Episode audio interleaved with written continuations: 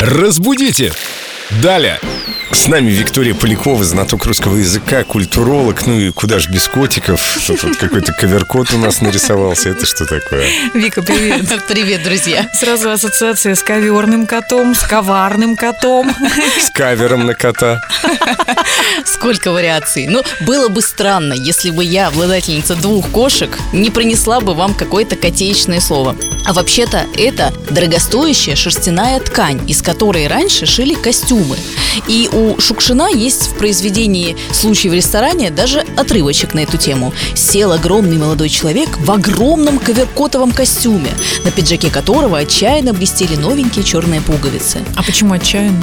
Такая поэтическая вольность автора. Немного драмы на коверкотовом полотне. Ну, конечно, конечно. Поэтому, если вы хотите прийти и произвести на всех впечатление, приходите в коверкотовом костюме. Тройки желательно.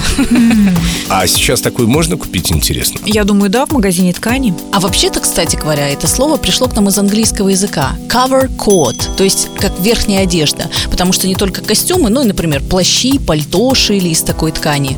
А в России она появилась в 19 веке. Хм, Значит, все из него можно шить. Сошью себе даже носки и шапку. Буду весь коверкотовый. Такой вот у вас будет котик. М, классный кот. Разбудите! Далее!